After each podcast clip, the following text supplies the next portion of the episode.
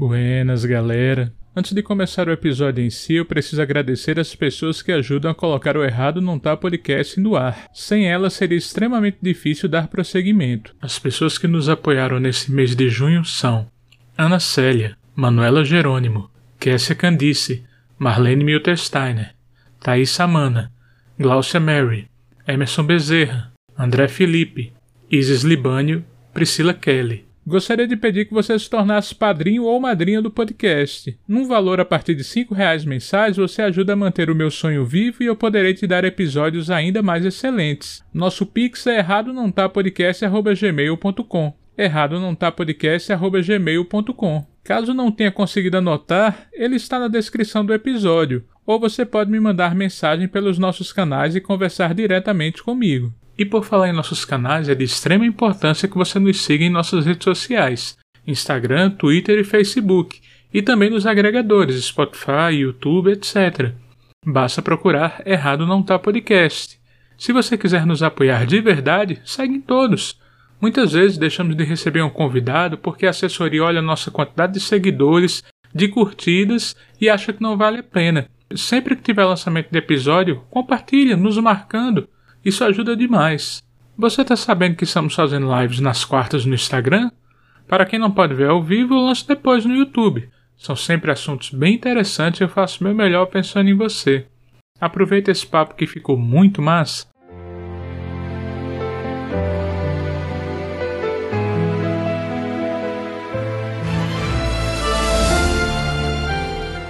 Buenas, galera. Eu sou Henrique Oliveira e você está no Errado Não Tá Podcast. Um lugar onde nós conversamos sobre a vida das pessoas, mas não é fofoca.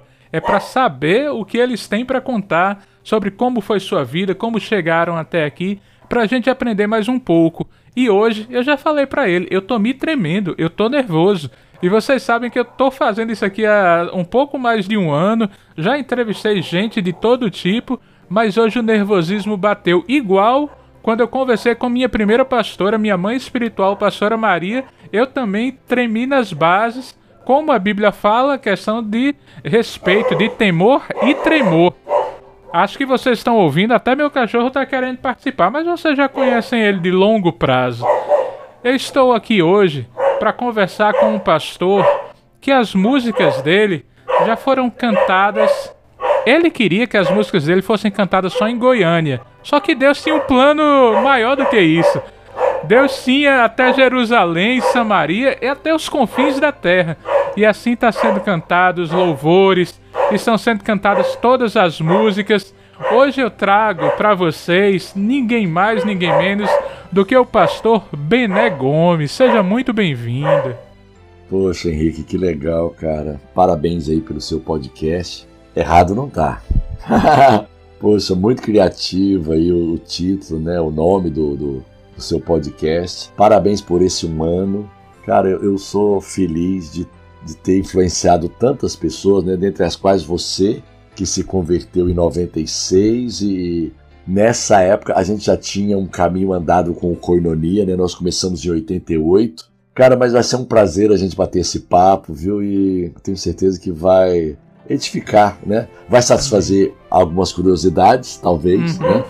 É sempre bom a gente conhecer o autor, né, de algumas canções que a gente canta. Sim. Né? Não que seja necessário. Eu, eu costumo dizer assim, cara, o mais importante é que através das músicas as pessoas possam ter uma experiência espiritual, né, uma experiência com Deus. Eu acho que é legal quando elas podem, de alguma forma, entrar em contato com quem Deus usou, né? Quem Deus inspirou e uma coisa que eu amo nos CDs, nos discos antigamente, era a ficha técnica, né? Que eu gostava de saber quem tocou o quê, quem cantou o quê, né? Hoje a coisa ficou assim, né, meio dispersa. Eu amo saber quem é que está por trás, quem é que Deus está usando, quem fez os arranjos, quem fez os arranjos vocais, os arranjos instrumentais. Para mim é sempre muito rico isso. É mesmo interessante, porque hoje a gente tem muito mais acesso às informações só que nos CDs, nos álbuns já não tem mais isso. Eu também. Eu é. ficava, eu pegava os encartes que antigamente tinha também. Encartes, faltou a palavra aqui pra mim, encartes, é, exatamente. Eu ficava olhando os encartes, ah, esse aqui, esse baterista, quem é esse baterista, quem é esse baixista aqui que naquela época não tinha internet, a gente não tinha toda essa questão. E Coinonia para mim foi muito importante. Coinonia, Elo, Vencedores por Cristo. Sim, para mim também. Gente vai falar um pouquinho. E na igreja que eu fazia parte, quando era de Natal, o pessoal sabia que quando eu ia ministrar louvor, tinha música antiga. Sim. Podia ter certeza que sempre tinha as músicas mais antigas das comunidades, comunidade de Nilópolis, que também foi muito muito importante. Não Deus maior, né? Exatamente. É, é bom conversar com quem entende porque já vai completando a história.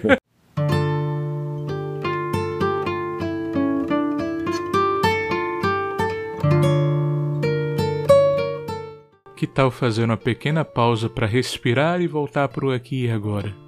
Inspira profundamente pelo nariz contando até quatro e exala pela boca contando até oito. Presta atenção na respiração e retoma o ritmo natural observando os efeitos desse exercício breve que fizemos juntos. A respiração consciente é uma ferramenta gratuita e que está disponível 24 horas por dia, 7 dias por semana. Ela ajuda a reduzir o estresse e a ansiedade, a te tornar mais consciente de como você está se sentindo de verdade e a pensar melhor. Esse pequeno passo pode fazer uma grande diferença no seu dia. Antes da gente voltar para o nosso papo, te faço a pergunta: qual pequeno passo você pode dar na direção de uma vida com mais sentido e mais gentileza com você mesmo? Essa pausa para respirar e essa reflexão são um oferecimento da escritora Carol Milters, patrocinadora desse podcast e apoiadora de projetos de cultivo à saúde mental na relação com o trabalho. A Carol já escreveu um livro contando a sua história com a síndrome de burnout e esteve aqui no podcast contando ela.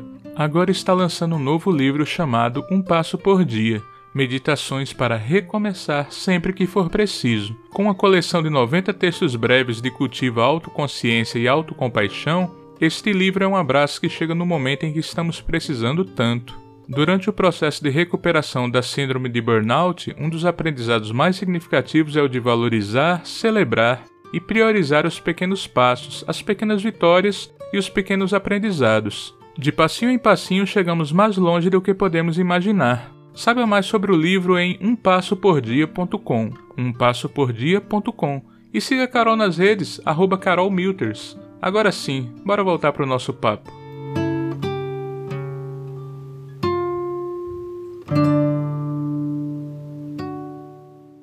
Pastor, agora a gente vai fazer a pergunta que eu faço para todo mundo. Eu brinco que eu já fiz para pastor, para ateu, para homem, para mulher, para todo mundo. É uma pergunta que a gente faz aqui no Nordeste que eu quero perguntar para o senhor também. Pastor, quem é você na fila do pão? Pois é, cara, deixa eu te falar. É, é, deixa eu entender um pouquinho esse conceito da fila do pão, né? Porque eu entendo, Henrique, talvez eu não esteja entendendo, né? Mas assim, o que eu entendo é que não existe essa fila para gente, que é filho de Deus. A gente está numa mesa, a gente come o pão dos filhos. Jesus disse que os cachorrinhos é que comem do, dos pães que, da, das migalhas que caem. Então assim, eu, eu não sei se é quem sou eu na fila do pão, é, é, a minha história. Eu queria saber um pouquinho o que que é, o que que é fila do pão para eu poder. Esse quem é você na fila do pão começa aqui no Nordeste como quando alguém quer. Sabe, ah, você sabe com quem você tá falando? O outro respondia: Quem é você na fila do pão, meu amigo? Ah, entendi. E, e daí, só entendi. que aí eu transformei isso numa pergunta melhor. Que aí cada um se define. Sim. Por exemplo, tem gente aqui que chegou e disse: Ah, eu na fila do pão sou o que gosta de pão francês. Já teve ah, outro que respondeu entendi. de forma filosófica. Já teve é. quem disse: Ah, eu não gosto de pão, mas eu fico na fila do bolo. Ah, legal, legal, legal, bem criativo. Cara, olha só, eu vim de uma família extensa, acho que todo mundo sabe, do interior de Goiás. Eu nasci numa cidade pequena, embora próxima a Goiânia, mas ainda muito subdesenvolvida. Isso eu, eu nasci na década de 50, gente. Tudo bem, foi 59, fui lá quase entrando na década de 60. Meus pais se casaram em 37, 1937. O meu, o meu irmão mais velho nasceu em 39 e aí meus pais foram tendo filhos. Eu fui o 13 terceiro, o último. Graças a Deus, o último também. Foram oito homens e cinco mulheres. Com três anos de idade, eu não conheço muito dessa cidade. Eu já fui lá, já voltei lá, tudo, mas eu não tenho lembrança, porque com três anos eu fui para uma outra cidade chamada Trindade. Aí você já percebe um pouco do sentimento religioso que pairava sobre a minha família, que reinava, na verdade. Nós éramos católicos. Eu tive um tio que foi padre. Três dos meus irmãos estudaram durante um, um tempo em seminário católico. Dois deles, assim, durante cinco anos. E a gente imaginava que eles se tornariam padres, mas acabaram saindo. E eu tinha um desejo no meu coração de servir a Deus. E no meu entendimento, servir a Deus era, era se tornar um padre, né? Então me planejei com 10 anos começar a ir para um seminário onde estavam os meus irmãos mais velhos para poder também ser padre. Mas Deus tinha planos diferentes. Meus irmãos saíram justamente assim meses antes de eu ir. Isso bagunçou um pouco a minha cabeça. Continuei frequentando a igreja católica. E aos 15 anos de idade, eu estava ouvindo um sermão de um padre que eu gostava muito do sermão dele, Padre Salvador, Herbert Salvador Lima, que era da missa das sete na Catedral em Goiânia, ali na Rua 10, quem é de Goiânia sabe, no centro da cidade. E ele falou uma coisa muito interessante naquele dia 1 de setembro de 1974. Foi quando eu comecei o processo de conversão.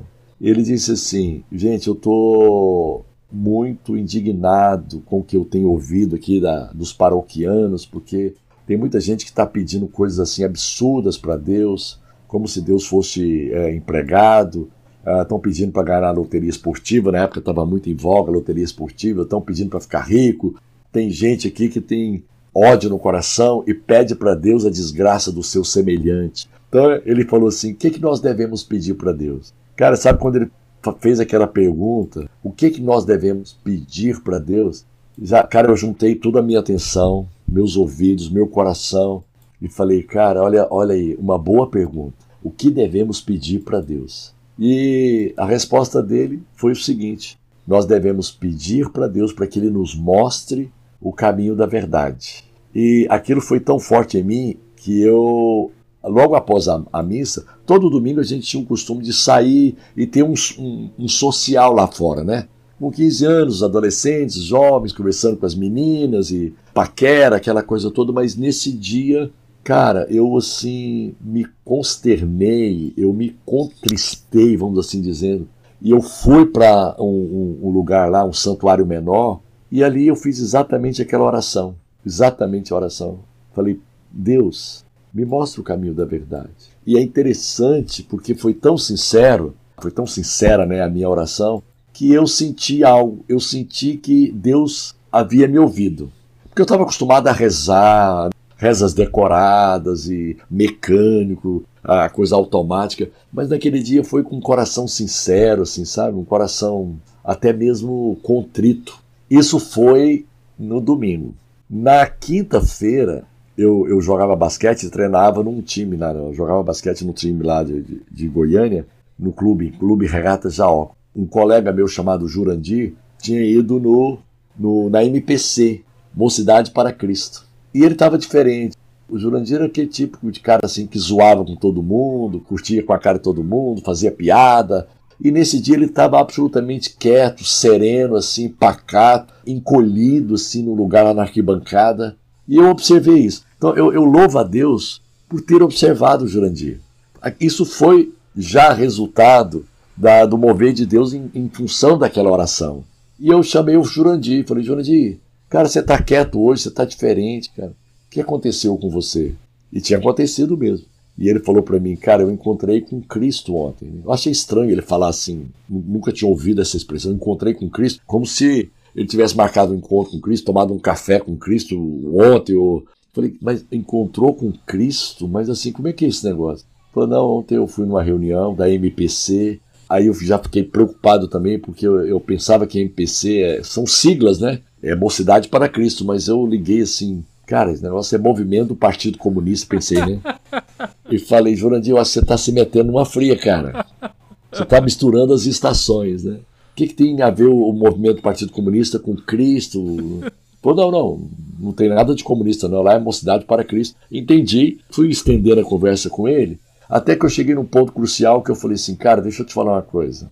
Eu sou católico, você sabe disso esse pessoal deve ser crente. Não dá. Crente eu não, não dá para engolir. E ele falou: não, não, não, lá ninguém não é, lá não tem nenhum crente. Lá todo mundo é cristão. Cara, quando ele falou isso, foi o suficiente para cair o véu, né? Para aquela barreira ser quebrada e eu me autoconvidar. Falei, cara, quando, quando, é que é a próxima reunião? Eu quero ir lá, eu quero ouvir isso, quero saber o que está acontecendo. E no sábado eu fui, dia 7 de setembro de 1974, era na casa de uma pessoa, até com sobrenome Maranhão. Acho que era Lúcia Maranhão ou Márcia Maranhão, era o sobrenome dela. E foi uma luta terrível porque a casa do lado estava dando uma festa e era festa de luz negra antigamente, né? então aquele sonzeiro, a gente quase não conseguia entender o que, que o outro estava falando, até que né, o som se abaixou, a gente foi para um lugar assim onde o som não interferia tanto, e ali pregou, alguém pregou o evangelho para mim, e ali eu recebi Jesus. Né? Começou o processo de transformação na minha vida a partir do 7 de setembro. Com 15 anos eu me converti e quase que imediatamente, o Henrique, eles descobriram que eu tocava violão e eu comecei então a ser escalado para tocar violão. Né? Eu tinha um bom ouvido, não tinha muito conhecimento musical, mas eu tinha um bom ouvido. Eram canções fáceis, era, a gente chamava de corinho, né? Eram os corinhos fáceis. Então, assim, logo eu me enturmei lá. Depois eu fui para a Igreja Batista, me batizei nessa Igreja Batista, fui batizado no Espírito Santo. E não fiquei muito tempo lá, menos de um ano, eu me encontrei com o Robson, que foi o, grande mentor espiritual da minha vida. Com 16 anos, eu passei a, estar mais junto, passei a estar debaixo da liderança do Robson Rodovalho, e ele me ensinou demais, investiu muito na minha vida, é, me ensinou sobre adoração. Ele maximizou, potencializou o meu dom né, nessa área de adoração. E daqui a pouco eu comecei a ser líder de louvor e líder de todo o Ministério de Música. E, cara, eu acho que tem de 77 para hoje, 45 anos que eu lido com música né, na, na igreja. Fiquei com o Robson na comunidade, depois passamos a acessar a nossa terra. Até 2003, foram 27 anos, de, dois, de 1976 até 2003. Aí, em 2004, eu fui para a Igreja Nova Vida, encontrei com o pastor Maurício Fragali, que é com quem eu tenho andado até hoje. Né? Hoje nós nos tornamos nova igreja. E, e tem um detalhe, deixa eu contar rapidinho aqui, rapidinho mesmo. Eu nasci em Abadiânia, com três anos fui para Trindade, com sete anos fui para Goiânia. Ah, em Goiânia eu me converti e me formei na faculdade, me casei, os três filhos nasceram em Goiânia. Em 1990, com 30 anos, fui para Brasília. Tá? Ah, em 1993, já com 34 anos, fui para São Paulo. Com 36, fui para Miami. Com 38, fui para. Com 39, aliás, eu fui para Orlando. Com 39, eu voltei também para São Paulo, morei um ano, e com 40 anos de idade, em, 19, em 2000, no ano 2000, em janeiro de 2000, eu vim para o Rio. O Ministério Cornoria tinha assinado um contrato com a MK, a gente ia gravar por eles, eles iam nos gravar. Fizemos três trabalhos com eles, que foi o final da série Adoração, né? Adoração 12, 13 e 14. E eu imaginei que depois eu iria para algum outro lugar e já estou há 22 anos aqui no Rio. Meus filhos, o Timóteo e a Maressa, casaram com paulistas e os meus netos são todos eles cariocas. Então tem uma mistura de goianos com paulistas e cariocas. Então, basicamente, essa é a minha história aí na, na fila do pão. Né? o senhor falou da, das músicas, dos corinhos que eram mais fáceis. Quais eram as músicas que eram cantadas naquela época, quando o senhor se converteu? O senhor se recorda? Na MPC tinha aquela Santo Espírito encha minha vida, pois com Cristo eu quero brilhar. Aleluia, Santo Espírito encha minha vida, leva minhas almas a salvar na época do grupo do Robson, que era chamado, era o grupo do Robson, era um grupo de oração, ainda não era comunidade. Cara, aí eram, eram bastante músicas. Tinha uma música que era assim, ó. Liberto, ó Deus, meu ser, para te adorar. Liberto, ó Deus, meu ser, para servir a ti. Quebra a escravidão para o teu rio fluir. Liberta, ó Deus, meu ser, para te adorar. Na época da Batista, era vencedores, né, meu irmão? Uhum. Sim, sim. Nas estrelas vejo a sua mão, e no vento ouço a sua voz Deus domina sobre terra e mar, o que Ele é pra mim.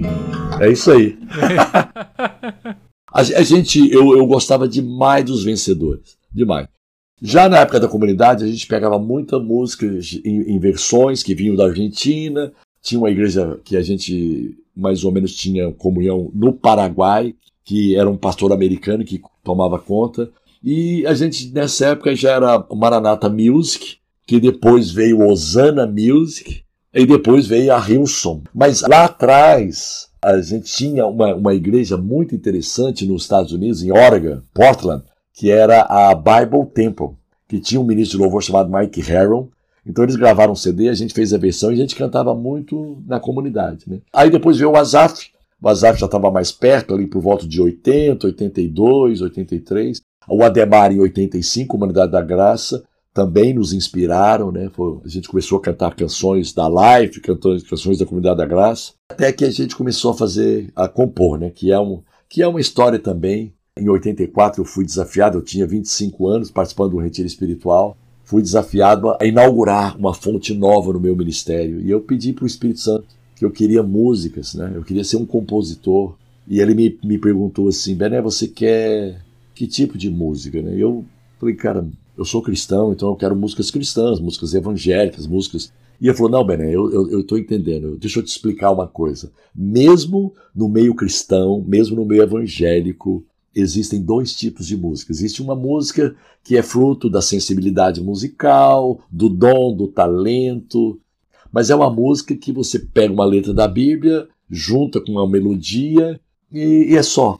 Sabe? Ela é fruto apenas de um conhecimento musical e ela vai atingir no máximo o intelecto, as emoções, a alma das pessoas. Mas eu tenho um outro tipo de música. E o Espírito Santo me falando isso, eu nunca tinha ouvido ninguém falar sobre isso, o, o, o Henrique. Nada.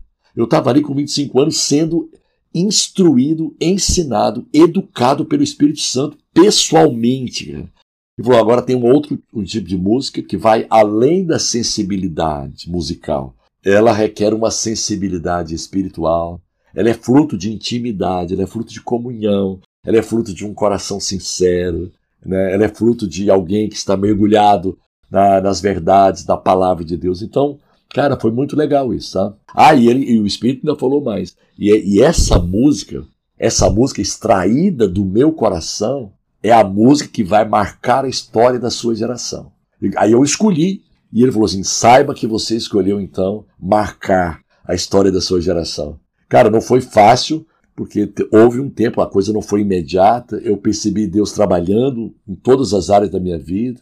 Eu já era casado, o Timóteo já tinha nascido, era o meu primeiro filho, tinha meses, ainda não tinha ano, porque ele nasceu em janeiro de 84, esse retiro foi em outubro de 84. Foi um ano complicado assim na área profissional, muitas dificuldades na área financeira, na área do casamento, muita coisa também sendo colocada no devido lugar, muitas gavetas desorganizadas, né? Aquela pressão assim de muita responsabilidade e, e mais a, o chamado, o ministério, a igreja, cara, foi um furacão. No final de, desse processo, um ano depois dessa oração e desse encontro com o Espírito Santo para inaugurar uma fonte nova, em outubro de 85, já com 26 anos, eu acabei provocando um acidente né, de carro e, cara, bati num outro carro, uma pessoa que estava no outro carro morreu. Cara, foi um deserto, foi um tempo de aflição, de angústia profunda. E eu só, eu só, eu só sabia de uma coisa, que tudo cooperava para o bem daqueles que amam a Deus. E eu não estava entendendo nada, estava muito triste. Eu, eu já não estava nem pegando mais o violão, assim. Cara, foi um deserto muito intenso na minha vida. E aí, um dia do nada, cara, do, no, o, sabe aquele de repente de Deus?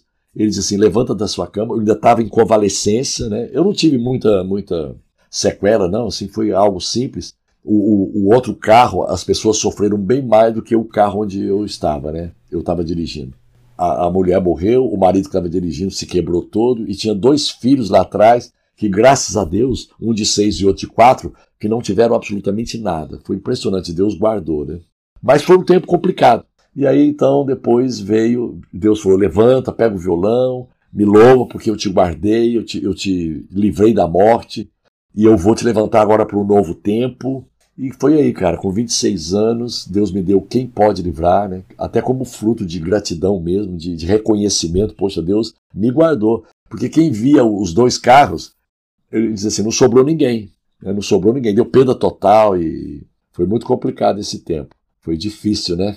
Mas a graça de Deus prevaleceu. E aí então a gente começou. Eu compus primeiramente o Quem Pode Livrar, e depois, no, no ano seguinte, eu compus o A Único, que foi uma música assim que Cara, eu não esperava de jeito nenhum, foi uma surpresa para mim. Mas pronto. Né? Eu, nem, eu nem sei a pergunta, eu acho que eu já estendi, né?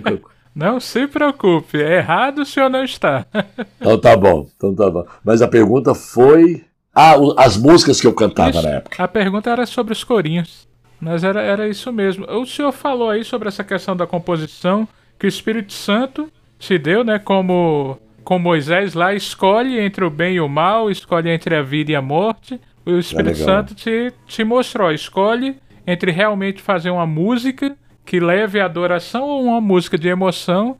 E o Senhor escolheu, e os frutos mostram essa escolha do Senhor, os frutos mostram isso. Mas aí, entrando num vespeiro rapidinho, de, depois eu tiro o Senhor. Por que que atualmente a gente não vê mais músicas assim? As músicas são tão, parece, falo eu, Henrique, host do podcast, não é o pastor. A, a frase é minha, mas as, os louvores hoje em dia parecem tão supérfluos. Ai, é difícil comentar sobre isso, né? Porque a gente não quer ferir ninguém, né? Uhum. a gente uhum. não quer machucar. Mas eu entendo, Henrique, que como a, a música gospel hoje se tornou parte de um mercado interessante, né? De um uhum. mercado bem comercial, cara, é inevitável isso porque a gente grava um CD, a gente gasta dinheiro para gravar, para produzir, para fazer arranjo, para contratar os músicos e tudo. Então aí você vende, aí tem nota fiscal, aí tem CNPJ. Não tem como você não se envolver com esse mundo do, do negócio. A questão é quando o coração começa a, a sair daquele lugar onde essencialmente o que prevalecia era uma, uma integridade, uma pureza, uma comunhão livre com Deus, assim. Cara, eu, eu, eu não compunha músicas para poder vender, para poder fazer parte de um repertório, de um CD, de um DVD. Mas agora, cara, como o mercado está interessante, então já já me vejo pegando o violão e já tentando fazer uma música mais comercial, uma música que pode ser veiculada a uma rádio ou sei lá. Então assim, é uma guerra com seus próprios contra os seus próprios valores, né? Você entra aí num, num ambiente de muita tentação e aí você precisa de seguir o conselho do sábio Salomão sobre tudo que se deve guardar. Guarda o teu coração, guardar as motivações e as intenções do seu coração. Às vezes até dar um tempo e dizer assim, Deus, peraí, cara, tá muito poluído, né? entrou uma nuvem, uma fumaça aqui, eu não estou conseguindo enxergar direito. Ser honesto com você mesmo e dizer, cara, peraí, eu, eu, eu preciso recalcular a rota. Agora, independente disso, eu estava ouvindo alguém falar, né? Independente de que as músicas hoje elas têm uma duração menor, assim, a validade delas, a caramba, é difícil usar essa palavra, essa expressão, mas a, a eficiência delas, a eficácia espiritual delas, hoje, alguns disseram que tem, é, é de dois anos para baixo, né? às vezes meses. Eu fico pensando eu, eu, eu não sei, acho que a coisa diluiu tanto que perdeu um pouco do peso, né? Eu, eu não sei, eu, Henrique, eu, eu não sei para você dizer para você o que que acontece, sabe? Assim, eu acho que essa hiper mega exposição acabou diluindo também um pouco, sabe? A gente acabou ficando muito exposto e, e, e meio que pressionado a produzir muita coisa para poder alimentar o mercado e aí você vai diluindo um pouco, você vai para as águas mais rasas, né? Você sai daquelas águas profundas e você começa a ter um compromisso com o cronograma. Eu lembro que a gente foi para MK, então a gente tinha um compromisso de gravar a cada um ano, um ano e meio. Aí você tem que produzir música, você tem que orar e você tem que fazer. Cara, aí acaba você, você entrando num caminho muito perigoso. Mas eu não gostaria de julgar ninguém, só gostaria de dizer assim que, cara, tem música que tem unção. Eu só consigo explicar isso. Tem músicas que são eternas graças a Deus as músicas que a gente compôs naquela época foram músicas assim que marcaram né, uma geração e eu não sei por que as músicas de hoje não estão marcando. Com raras exceções, obviamente. Não sei. É um campo perigoso para mim. Eu ainda não tenho um entendimento tão claro. Desculpe a minha franqueza. Deixa eu tirar o senhor desse vespeiro aí que eu coloquei. Oh, meu Deus! meu Deus! O único que é digno de receber a honra e a glória, a força e o poder. O senhor, apesar que o senhor é instrumentista, o senhor é cantor, mas o senhor é, é talvez mais conhecido por suas composições. Até porque Exatamente. ao único ele ultrapassa, se não fosse todas as outras, com Formoso És, Quem Pode Livrar, Isso. que o senhor falou também, e Isso. tantas outras, mas ao único meio que vira corinho. Eu, eu digo que vira corinho porque é aquele que as pessoas talvez nem lembrem mais o nome do autor. Sim, sim, sim. Não, não tem nenhuma dúvida, né? Eu tenho uma experiência até interessante, acho que vale a pena a gente falar aí pro, pro nosso público aí que está conectado com a gente, né, nesse podcast. Quando eu, eu compus o Único e a gente ensinou para a igreja, e a igreja realmente, assim, absorveu essa música, ela, a igreja assimilou. Mais do que isso, a igreja foi impactada. E eu diria, assim, sem nenhum medo de errar, que essa música ela acabou se tornando até mesmo um divisor de águas no estilo de adoração da nossa igreja local, tá? da nossa comunidade local. Isso eu estou dizendo porque eu presenciei, eu vi, né? não foi de que alguém me contou. Eu cheguei em casa um dia e falei, Deus, me desculpe a, a minha empolgação, o meu entusiasmo, mas eu vou te pedir uma coisa, eu vou te pedir que aquilo que você falou agora há pouco, né? Que essa música seja cantada em todas as igrejas evangélicas de Goiânia. Assim, eu tinha medo e receio de parecer orgulhoso e soberbo e arrogante né, e pedir que a minha música fosse cantada em todo o Brasil. Quando o Espírito Santo falou muito claro no meu coração, cara, numa conexão assim muito legal. Bené, você sonha tão pequeno, porque se tem sido bênção para a igreja local aqui, cara, por que, que não vai ser bênção no reino? Por que, que não vai ser bênção nas nações? Pede-me e eu vou te dar as nações por herança. E eu entendi e eu orei. Falei, então tá bom, senhor. Eu aceito aí a, a correção né, de rota. Estou recalculando a rota agora. Então, abençoe as nações através dessa canção. Que o A Único seja cantado em todas as nações. E qual não tem sido a minha surpresa que nesses quase 36 anos, ela foi composta em agosto de 86, lá em Goiânia, eu já tenho ouvido falar de, dela tá, está sendo cantada em várias línguas, e como italiano, francês, eu já ouvi, o inglês então, o espanhol, o, o árabe, o hebraico, o tupi-guarani, japonês. Então assim, cara, é uma música que já foi traduzida e versada em vários idiomas, se cumprindo o, o que Jesus falou comigo, o Espírito Santo falou comigo, pede-me e eu vou te dar as nações. Né? Essa música ela vai atravessar os mares, vai atravessar os continentes. E é muito legal porque eu tive duas vezes no Japão, e quando você chega lá e você vê aquele pessoal cantando ao único, cara, é uma sensação única, né? É uma sensação muito especial, assim, de você estar sendo útil no reino. Poxa Deus, que bom o Senhor pôde me usar, que bom que eu estava sensível naquele tempo para poder perceber essa música que na verdade se cumpriu o Salmo 127, se não me engano, versículo 2, a parte B. O que que diz o Salmo 127, versículo 2, parte B? Aos seus amados ele dá enquanto dormem. Eu estava dormindo e recebi um sonho com a música, e depois a gente pode, uma, uma outra ocasião a gente vai contar, é tão detalhado esse sonho, né?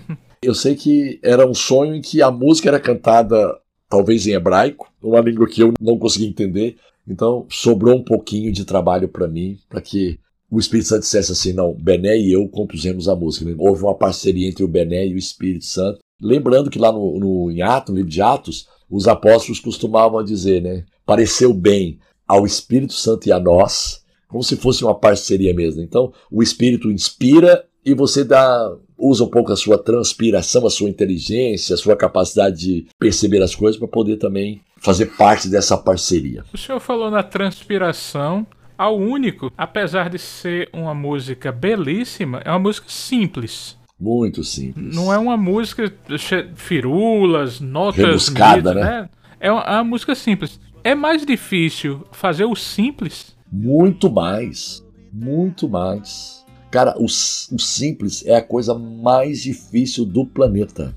Você pode ter certeza disso que eu tô te falando. Eu me lembro, na época eu estava assistindo televisão e estava vendo um jogo de basquete. E um, um dos times lá ganhou e o, o repórter perguntou assim pro técnico: interessante, o, o seu time, ele joga de uma maneira tão simples, mas tão eficiente, tão eficaz. Como é que o senhor conseguiu isso? Né? É um jogo simples, não tem mistério, não tem complicação. E ele falou exatamente essa frase que eu reproduzi aqui. Falou assim: olha, é simples, mas não é fácil. Foi difícil. E você permanecer na simplicidade ainda é mais difícil. Porque às vezes você, no momento de graça de Deus, de favor imerecido, ele te leva para essa situação de simplicidade. E você se manter simples tem sido o grande desafio da minha vida e talvez o grande mérito também. Eu não sou um músico rebuscado. Talvez se eu soubesse tocar igual o João Alexandre, tivesse a voz dele. sua mão e no vento eu ouço a sua voz. Deus domina sobre terra e mar porque Ele é pra mim. Cara, talvez eu, eu teria com que me gloriar. E talvez as pessoas pudessem dizer, pô, mas também o Bené Gomes, olha lá, o cara sabe tudo de música, o cara tem uma voz belíssima, o cara é o supra-sumo do, do, do músico. Não, sabe assim, limitado musicalmente, né? Uma voz que é afinada, mas não é lá, aquelas coisas todas. Cara, eu tenho essa consciência e isso faz com que realmente Jesus seja glorificado. Né? É aquilo que diz lá o 1 Coríntios 4,7, né? E esse tesouro ele foi colocado em vasos de barro para que o, esse tesouro seja realçado mesmo. Cara, olha, não é o vaso, é o, é o tesouro que está dentro do vaso que, que faz a diferença. Então eu tenho bastante essa consciência, tá, o, o Henrique? Vasos, algo tão frágil, algo tão, Frágil. tão pequeno Limitado, né? que para alguns pode ser até ser substituído, mas Deus falou: cada vaso é importante. Ó, cada vaso isso. é frágil diante de tão glorioso poder que Deus tem, mas Deus É. se preocupa com o menor vaso que tem, ele se preocupa e ele usa. É verdade. É maravilhoso demais. O senhor falando sobre composição, né, a, a questão da dificuldade de ser simples, mais um pouquinho sobre dificuldade. Composição é, sei lá, 10% de inspiração e 90% de transpiração? Não é um, vamos dizer assim, uma regra. Sim. Com o Formoso Wesley, que o título dela, na verdade, é maravilhoso. Cara, eu vou dizer pra você que foi 100% de inspiração. Eu, eu acho que eu ouso dizer isso, porque foi uma música que foi, assim, em 10 minutos. O A Único, eu demorei duas horas e meia. Eu recebi um sonho, guardei a melodia no gravador, né? Era fita cassete naquela época. Aí depois eu fui tomar café e fui tal, um- tive um tempo com meus filhos. O Timóteo era novinho, acho que o Timóteo tinha 86, ele tinha 4 e a Maressa tinha dois meses de idade. Meu Deus, eram uns meninos pequenos. Eu fui lá dar um pouco de atenção para eles. Nove horas eu voltei. Eu, eu acordei sete e meia, gravei. Aí eu fui lá tomar café com a minha esposa, com meus filhos. Nove horas eu voltei e onze e meia essa obra-prima tinha ficado pronta, né? Cara, mas eu rabisquei. Cara, ela, ela teve pelo menos umas, umas 20 versões, viu? Eu cantava, não, não gostava, trocava uma palavra aqui, trocava. Aí trocava de, de, de verso, não, peraí, esse verso aqui acho que tem que ser primeiro, não é ele. Então, aí foi transpiração. Mas o maravilhoso, cara, em 10 minutos. 10 minutos, assim, parece que a letra já veio assim, toda inspirada. Foi uma semana punk. Eu morava em São Paulo, né? Foi em 94 isso, 1 de maio. Eu compus a música em 8 de maio.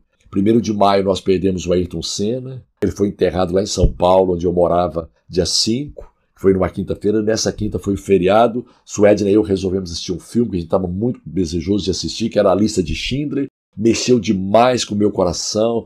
Aí foi o Dia das Mães e a minha mãe tinha falecido em 93, no ano anterior, então era o primeiro ano que eu estava sem minha mãe. Cara, foi assim uma mistura de tantas experiências e emoções que eu acordei chorando compulsivamente. E aquilo que tinha para ser talvez um dos piores dias da minha vida, né? Triste, eu estava doído mesmo por dentro. De repente eu olhei para minha esposa e falei, cara, é, é- é o dia dela, ela me deu três filhos lindos, eu quero comemorar com ela, eu quero celebrar, eu quero honrar. E aí foi quando eu peguei o violão e fui pro banheiro. A gente era uma suíte lá em São Paulo, a gente morava num apartamento. E ali, cara, sem brincadeira, a minha consciência é que não demorou mais do que 10 minutos. Foi incrível. E assim, eu ensinei para ela, ela ficou muito emocionada. E é interessante que não é uma música que fala de família, de mãe, de esposa, de filho, não é nada não. Mas fala de um Deus que consola a gente em momentos difíceis como esse, né? Então, foi altamente inspirada essa música. E, e é interessante que quando a gente foi ensinar para a igreja, já no mesmo dia, compus de manhã, ensaiei, falei, gente, olha só, o repertório é esse, mas eu vou incluir uma música aqui que Deus me deu. Já no ensaio, eu já percebi assim, cara, tem alguma coisa de Deus. Quando a gente cantou no domingo, cara, a igreja veio abaixo. Aí na segunda-feira era a reunião mais forte da igreja. Só pra você ter uma ideia, no domingo a gente tinha 150, na segunda-feira a gente tinha 800 pessoas. Porque vinha gente de vários lugares, né? Uhum. Era um coinonia, eram as músicas que estavam acontecendo na época, isso foi em 93, 94. Cara, foi muito forte. Só respondendo. Às vezes é 50-50, 50% de inspiração, 50%. Eu considero que o único, na verdade, foi 90% de inspiração, porque o cara me dá um sonho, me dá uma melodia total, assim, completa. Eu, eu entrei com a letra.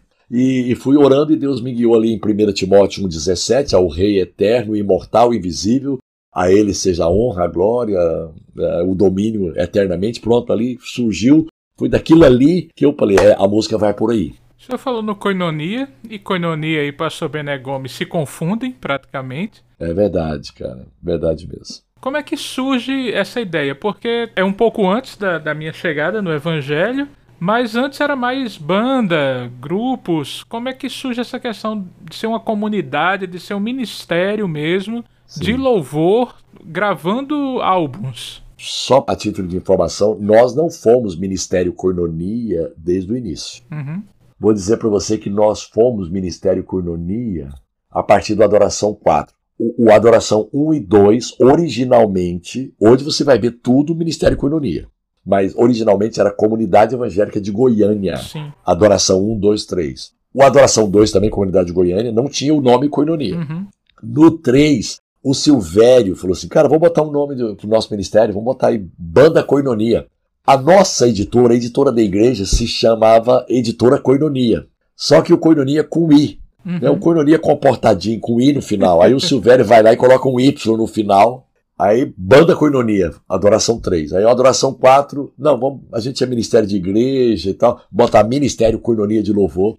E foi o que pegou, né? Mas, é igual você falou, a nossa história se confunde, o Coinonia comigo, porque eu fui um dos fundadores, junto com Silvério e Alda, e aí cada um foi saindo por um motivo ou outro, e eu segurei o bastão e tô 34 anos segurando. É claro que, obviamente, não dá para comparar o Coinonia de hoje, que acontece hoje, com o que aconteceu. Eu tenho muita consciência que o boom foi nos anos 80, né? Final dos anos 80 e durante toda a década de 90. Começamos em 88, 89, aí de 90 até 99, que foi a Adoração 11. Cara, a gente influenciou bastante, a gente inspirou bastante gente. E uma coisa que eu gostaria de dizer é que, através dessa minha oração pedindo ao Espírito Santo que inaugurasse essa fonte, não só eu fui beneficiado. Não foi uma fonte que só o Bené Gomes experimentou de composição. O Silvério experimentou. A Alda experimentou, Kleber experimentou, o Márcio Pereira experimentou, o, o Geraldo Alcântara, a Ludmilla. Então, várias pessoas que vinham, o William, o Soares, que tem duas músicas maravilhosas, né? Você já ouviu falar no William Soares? Pelo nome, não. Eu vou cantar duas músicas dele e você vai dizer para mim se você conhece ou não, tá? Uhum. Espírito, encha minha vida. A outra. Vem o Senhor minha vida oferecer. Cara, vou te contar um negócio, viu? Não sabia que era dele. Duas músicas que gostaria de ter composto. Em Espírito e em Verdade, do Márcio Pereira, né? Pra te adorar, ó Rei dos Reis. Quer dizer, tu és soberano da Ângela, tu és soberano sobre a. Cara, foi assim. Foi uma coleção de músicas, foi um ajuntamento de músicas, foi algo do céu, cara. O Adoração 1, para mim, até hoje, é imbatível. Sabe? É o melhor.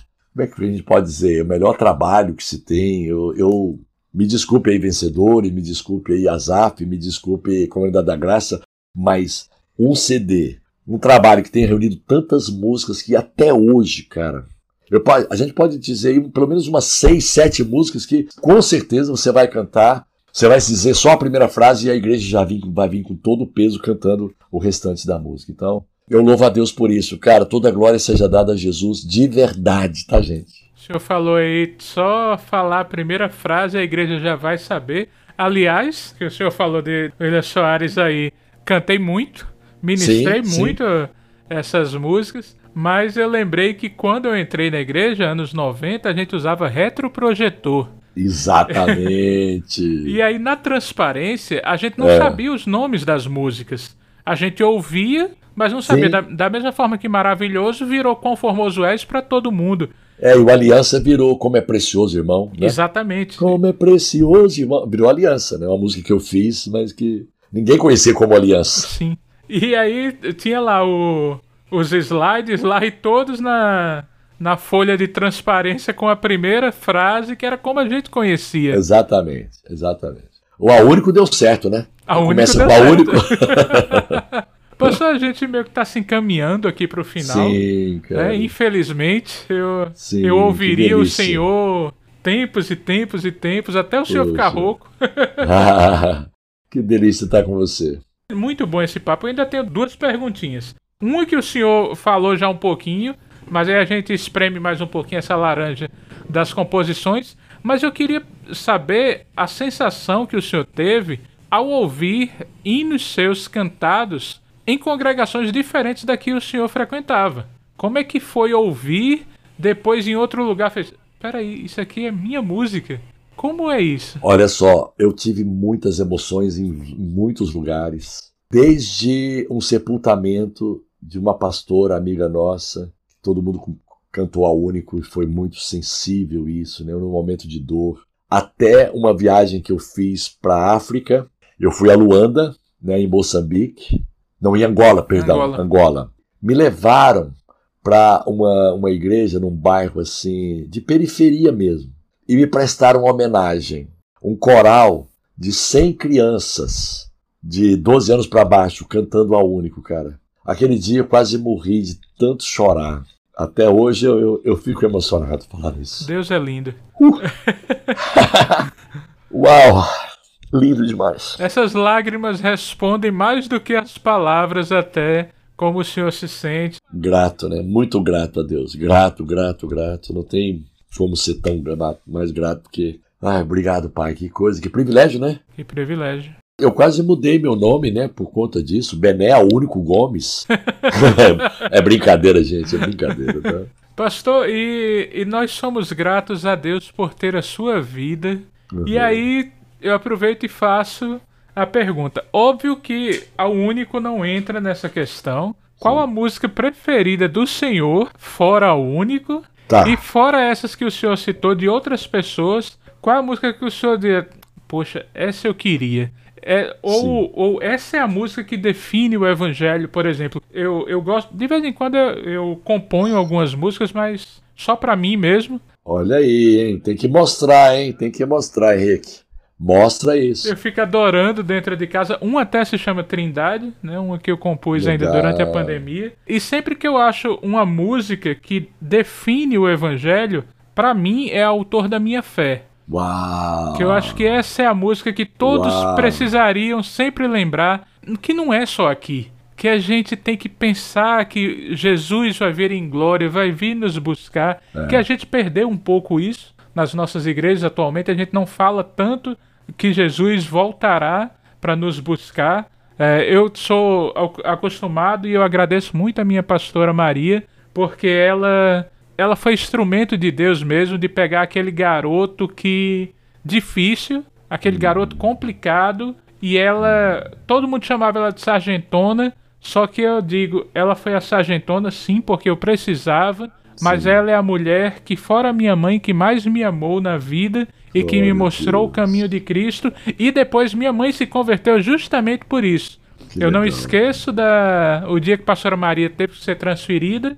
Minha mãe foi até a igreja. Eu vou, vou falar rapidinho. Eu sei que é- me perdoe, Não, mas nada, eu preciso honrá-la. Lindo isso. Pastora Maria sempre foi uma mulher muito inteligente. Minha mãe, costureira, sempre ficava em casa. O que é que a Pastora Maria fazia? Sempre tinha uma roupinha para fazer um concerto. Esse concerto que duraria 5 a 10 minutos demorava cerca de 3 horas. E ali Sim. Pastora Maria ia semeando a palavra até que no dia que ela ia sair, a igreja metodista, me converter, a igreja metodista, o pastorado é itinerante. Então a, a minha mãe foi até a igreja e disse: Maria, eu te entreguei um menino e você está me devolvendo um homem. E no outro ano, minha mãe se converte a Deus e eu glorifico muito lindo, a Deus cara. por isso. Pô, Deus, Deus abençoe a, a- a Maria, pastora Maria. Amém, amém. Deus te abençoe, querida. Aliás, quem quiser, foi gravado, foi o último episódio do ano passado, foi com a pastora Maria. Eu vou deixar o link aqui tam- também para vocês irem lá ouvir. Então, pastor, voltemos. Qual a música preferida do senhor, fora o único, e qual a que o senhor gostaria de ter composto? Olha só, vamos, vamos, vamos tentar ver aqui. Deixa eu ser justo. O, o autor da minha fé, cara, foi uma, foi uma sugestão excelente sua, porque eu cantei essa música, ela, ela foi incluída no repertório do meu casamento. Olha como é que ela tinha peso. Igual você falou, doutrinariamente, assim, teologicamente, uma música muito interessante. Nas Estrelas foi uma música que naquela época falou muito comigo. Tem uma música, se não me engano, foi o, ou Sérgio Pimenta ou Aristeu Júnior, que é, é mais ou menos também assim um, um tratado do Evangelho, né? E Deus criou o homem sim para o louvor da sua glória, mas esse homem preferiu não dar louvor à sua glória, né? por isso Deus mandou Jesus para o louvor da sua glória. Então ele fazia um trocadilho assim para o louvor da sua glória, né? Sim, Eu achei, eu achei muito legal, era uma música que falava muito ao meu coração, que já cantei muito. muito também. Cara, assim, músicas da Darlene, né, quando o- o- ela ainda estava na, na Hilson, que traduzidas, que versadas, assim, falavam muito ao meu coração também. Se fosse para falar de, de uma música de, de, de um amigo meu, eu, eu vou, vou escolher uma música do Ademar. Não existe nada melhor do que ser amigo de Deus, caminhar seguro na luz. É linda, né, Henrique? Demais. Cara, eu vou escolher essa, tá? aleatoriamente assim, eu vou escolher essa. Eu gostaria de ter composto essa música porque ela é tão sublime, ela é tão simples, Exato. mas ela é muito carregada de unção, né, de graça. Cara, deixa eu te, deixa eu te pedir uma coisa. Sim, Manda pro meu WhatsApp ou, ou, ou pro meu e-mail, bené.gomes.gmail.com, algumas das suas músicas, eu quero ouvir. eu acho, Tá eu nem sei se eu tenho gravado em algum lugar, pastor. Tá bom. Porque eu acho que tava no meu outro celular, mas eu vou procurar. Eu faço questão, tá? Eu Faço sei que pelo menos a, a letra deve ter, porque como eu não toco nenhum instrumento de nota, né? Eu Hum. tocava bateria, Bateria. então eu. É engraçado porque às vezes eu estou passeando com o meu cachorro e aqui onde eu moro é, não tem prédios. Então tem Ah, muitos pássaros. Eu saio para passear com o meu cachorro às 5 da manhã. Então o que tem? Pássaros, pássaros e pássaros. Uau. E aí muitas vezes eu tô andando e começa, e vem a música, Uau. e vem a canção, e vem a Pelo canção. amor de Deus, grava isso aí, cara. Pelo amor de Deus. Eu vou atrás, eu vou atrás, vou tentar mandar pro senhor. Gente, que delícia, hein? Henrique, você é um homem de Deus, viu? Um garoto Amém, pastor. sensível. Com certeza Deus está te usando, né? E óbvio que você já ouviu isso de muita gente, mas é só olhar para você e saber que Deus está te preparando para voos mais altos. Amém. Ele está te capacitando. Seja fiel no pouco e sobre o muito Deus vai colocar. E você está você tá numa fase de preparação e de capacitação para coisas maiores, viu? Eu não sei quais serão, né? Mas serão excelentes. Serão da melhor qualidade possível, porque diretas do coração do Pai para você, viu? Amém. Como é que eu termino o programa agora? Valeu, gente. Obrigado, pastor. Muito obrigado mesmo. Amém. Que Deus abençoe essas palavras. E sim, Amém. eu estava conversando com uma amiga minha, com a irmã em Cristo essa semana, e falando justamente sobre isso, sobre que atualmente eu estou no meu melhor momento com Deus, Amém. porque eu estou com o mesmo fogo de quando eu me converti, Que só que lindo. agora com maturidade. É, é uma paixão madura. Isso Exatamente. aí, Então, consolidada. recebo em nome de Jesus e que Deus me use para honra e para glória dele. Pastor, Amém. eu quero só agradecer, quero pedir que o senhor deixe o seu contato aí, suas palavras, o microfone é todo do senhor. Eu faço uma live toda quarta-feira, às 18 horas, né? Pelo Instagram, ali no meu perfil benegomes.ofc, de oficial, né? O meu e-mail é bené.gomes.gmail.com e tem o meu WhatsApp, que é 21 99759 9559. Quiser bater um papo, quiser conversar alguma coisa. Tamo junto, gente. Que prazer, viu? Deus abençoe o Nordeste. Deus abençoe Rio Grande do Norte, Deus abençoe Parnamirim, tá bom? Amém. Deus abençoe o Henrique, Deus abençoe Errado não tá, podcast. Amém. Pessoas que estão nos ouvindo até agora, muito obrigado. Amém. Tenho certeza que, assim como eu, vocês também foram muito abençoados, muito abençoadas, porque nós vemos Deus nesse homem, mesmo nesse episódio que é só a voz dele, mas nós vemos Deus nisso também. Amém. E não existe nada melhor do que ver Deus agindo através da vida de um homem como o pastor Bené Gomes, porque Deus é único. E a ele seja todo o louvor, Amém. toda a honra, toda a glória, pois ele é formoso. Deus seja louvado Lindo, em nome lindo. de Jesus. Obrigado, gente. Valeu. Um abração. Obrigadão, Até a próxima. pastor. Até, fica na paz. Deus é o meu melhor amigo. Isso eu quero contar a todas as pessoas. Não existe nada melhor do que ser amigo de Deus, caminhar seguro na luz, desfrutar do seu amor, ter a paz no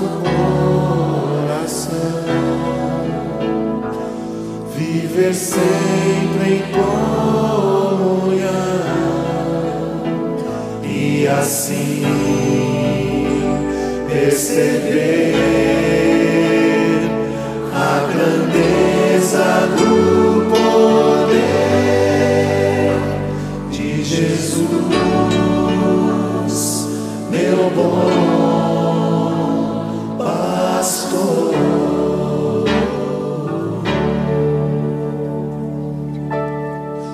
existe nada melhor do que ser amigo de Deus, caminhar seguro na luz, desfrutar do seu amor,